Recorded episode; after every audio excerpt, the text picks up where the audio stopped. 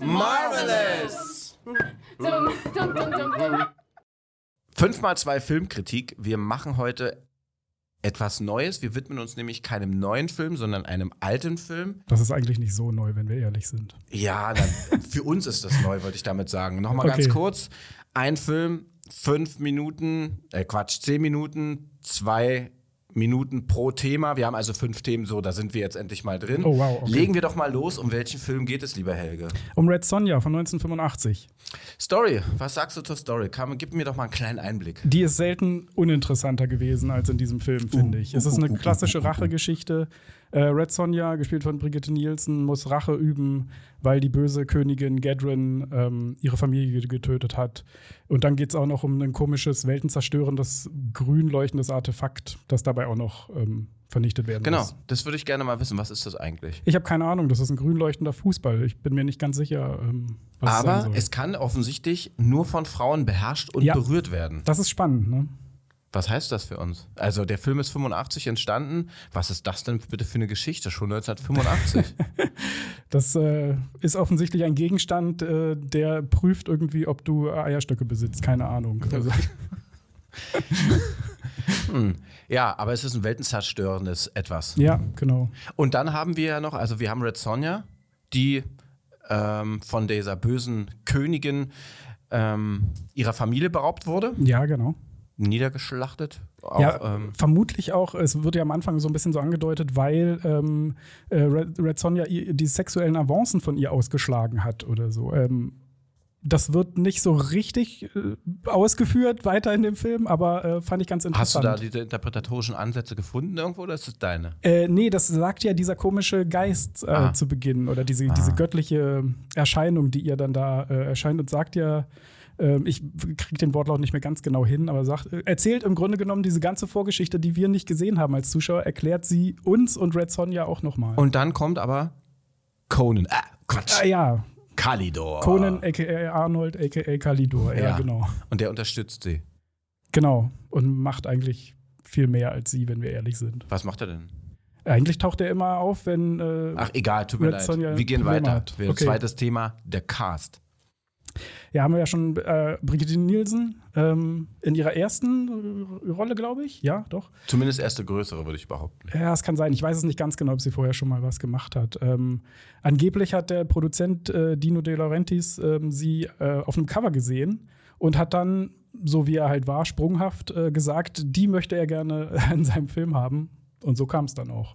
Kann ich dich gleich mal fragen? Sie steht in Konkurrenz mit ihrer schauspielerischen Leistung zu Arnold Schwarzenegger. Ja, definitiv. Wer, wer ist hölzerner in seinen Dialogen? Richtig, das ist, ähm, äh, Experten streiten sich bis heute darüber, wer ist eigentlich furchtbarer in diesem Film? Ist es Brigitte Nielsen oder Arnold Schwarzenegger?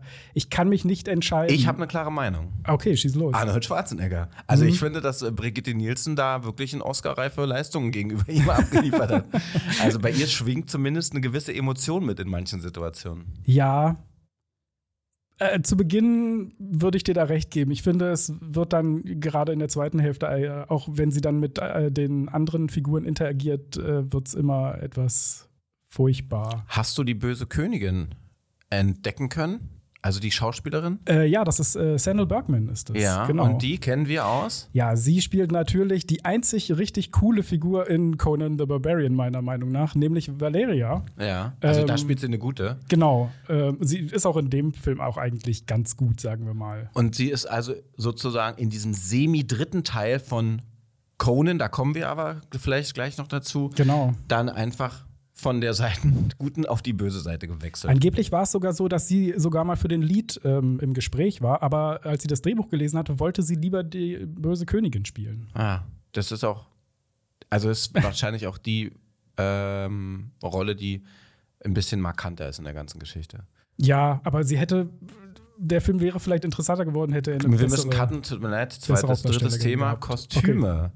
Auch ein schönes Thema Ja, wunderbar. Film. Das muss man sagen, das ist äh, etwas, das der Film für sich verbuchen kann. Ähm, Danilo Donati, der große ja, italienische Kostümbildner, der auch schon mit Fellini, ähm, mit Äh, Pasolini, genau, hat er auch schon zusammengearbeitet. Ähm, der übertrifft sich da wieder selbst. Und er hat auch, glaube ich, sehr viel Budget äh, verbraten für die Kostüme. Also ich glaube, der, der Film hatte so um die 18 Millionen Gesamtbudget, was für die damalige genau, Zeit ja. ja. doch schon recht ordentlich ist. Und da, genau, und da war, war er auch schon über Budget, glaube ich. Er war, glaube ich, mal sehr viel kleiner, unter 10, glaube ich, geplant. Ja.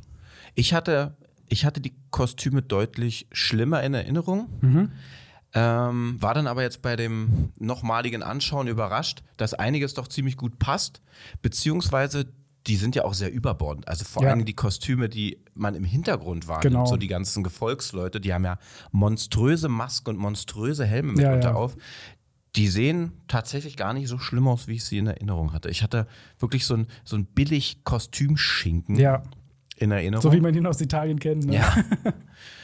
ähm, und war dann ja doch überrascht. Genau, also die Kostüme, glaube ich, und generell auch das äh, Set-Design ähm, kann man, glaube ich, in dem Film loben. Ja. Wie fandest du Kalidor? Der hat ja so einen roten Samtanzug. Ja, der ist ein bisschen uninteressanter vielleicht. Äh, sein Kostüm ist ein bisschen praktischer, sagen wir mal so. Ja, was heißt das? Ah, naja. Der hat vorne so eine Geschwulst die ganze Zeit dran. Das, das, ist dir das auch So eine Geschwulst? Ja, vorne an seinem Gemächt.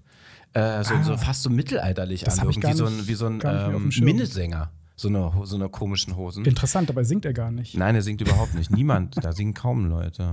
ja, niemand. Ja. Ja, Red Sonja, so.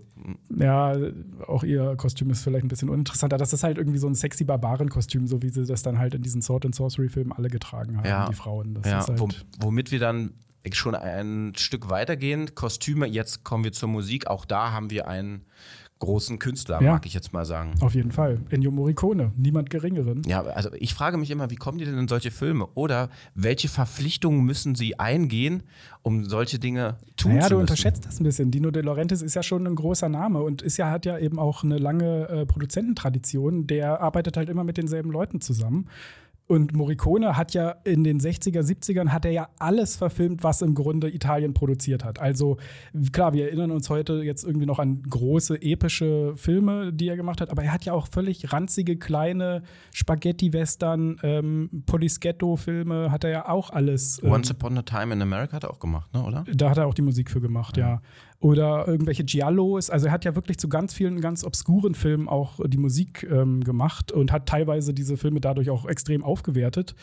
Ich bin mir bei Red Sonja allerdings nicht sicher. Ich finde, das ist nicht eine seiner besseren Arbeiten. Ja, die, die, die Rückfrage wäre nämlich, was bleibt dir denn in Erinnerung von dem Soundtrack? Gibt es irgendeinen Klang, irgendeine Melodie, irgendeine Ja, es Ableitung? gibt dieses Trompetending, dieses dun, dun, dun, dun, dun, dun, dun, ah, ja, stimmt. Habe ich jetzt das sehr gut das ist so ein, Ja, das ist so ein Aufbruchslied, ne? ja, das hat auch so einen leichten ja. Italo-Western-Vibe irgendwie. Ähm, das ist eigentlich so das Einzige. Das ist interessant, aber es ist jetzt nicht wirklich erinnerungswürdig. Und für Morricone auch ein bisschen zu schwach vielleicht. Ja, der Enio. Gibt es noch mehr zu sagen? Das dann gehen wir einfach alles. weiter und gönnen uns ein bisschen eine Erweiterung kultureller Impact. Wir haben da noch zweieinhalb Minuten knapp. Ähm, okay, was gibt es da zu sagen? Red Sonja hat eigentlich keine richtigen Spuren hinterlassen. Warum ehrlich, nicht? Oder? Warum nicht? Ähm, zum einen, weil das Genre zu obskur, glaube ich, ist. Also in den 80ern gab es ja viele Barbaren, Sword and Sorcery-Filme. Da hat es durchaus ja, ähm, war, war, das durchaus ein Genre, das, das viel ähm, hervorgebracht hat, aber alles auf so B-Movie-Niveau, ja. Und ähm, ist dieser Film denn B-Movie? Ja, würde ich auf jeden Fall sagen. Also das Budget sagt vielleicht was anderes, aber es ist ein unglaublich flacher Film, der sich auch wirklich tatsächlich keinerlei, also inszenatorische Mühe auch nicht so richtig gibt. Also Erstaunlich, weil wir haben ja einen Regisseur, Richard Fleischer. Genau. Der ist ja nicht ganz unbekannt und er hat ja eigentlich schon Erfahrungen in diesem Genre gemacht, denn genau. er hat Conan der Zerstörer ja. produziert. Der allerdings, wenn ich jetzt mal vorgreifen darf, auch schon weit abfällt hinter John Milius Conan der Barbar. Ja, das stimmt sicherlich. Er ist auch eigentlich kein äh, schlechter Regisseur. Ich glaube. Und der hat Superman 2 verbrochen. Ist der nicht von Richard Donner? Nein, Richard Fleischer, weil Übernahme von so, Fleischer, von, okay. also von Donner zu Fleischer. Ja, also Richard Fleischer hat auch viele große Klassiker auch gemacht und auch viele Filme, die ich auch ganz toll finde, The, The Boston Strangler beispielsweise. Ähm, hier muss man aber sagen, er kommt halt auch mehr aus so einem klassischen Kino. Er hat schon in den 40ern für, äh, für Hollywood halt eben gearbeitet. Willst du sagen, dass er zu alt war für den Film? Na, ich würde sagen, dass sein Stil sehr viel mehr an, an so einem alten, ähm, klassischen ähm, Studiostil orientiert war. Und ich finde, man merkt das an einigen Stellen. Vor allem am halt Intro. An, Ja, der ist auch ein bisschen langsam, auch ein bisschen getragener. Er arbeitet auch viel mit ähm, Halbtotalen, mit Establishing Shots oder sowas. Ähm, deswegen würde ich sagen, ist er vielleicht nicht der Richtige für diesen Stoff. Gab es äh, kultureller Impact war ja das Thema. Gab es irgendetwas, was darüber hinaus gereicht hat aus dem Film? Na, man könnte sagen, dass diese Red Sonja-Figur, beziehungsweise generell ähm, ja diese weibliche Barbarin, Kämpferin oder sowas, dass das sich ja in die 90er dann auch übertragen hat, in Figuren wie zum Beispiel Xena. Ähm, also, Fast vergessen, aber ja, richtig, so Plast richtig Plastikwelt, Xena. genau. Also so ein bisschen so eine, Vorreiterrolle kann man dem vielleicht in einer gewissen Art und Weise zusprechen. Okay, krass. Feministischer Aspekt in irgendeiner Form? Äh, ja, ist ein bisschen komisch, weil auf der einen Seite würde ich schon sagen, ja. Aber es gibt okay, so diesen Dankeschön. Die zehn Minuten okay. sind rum. ähm, wir hören uns beim nächsten Keine Mal. Zeit zur Differenzierung. Gut. Ciao, Helge. Ciao.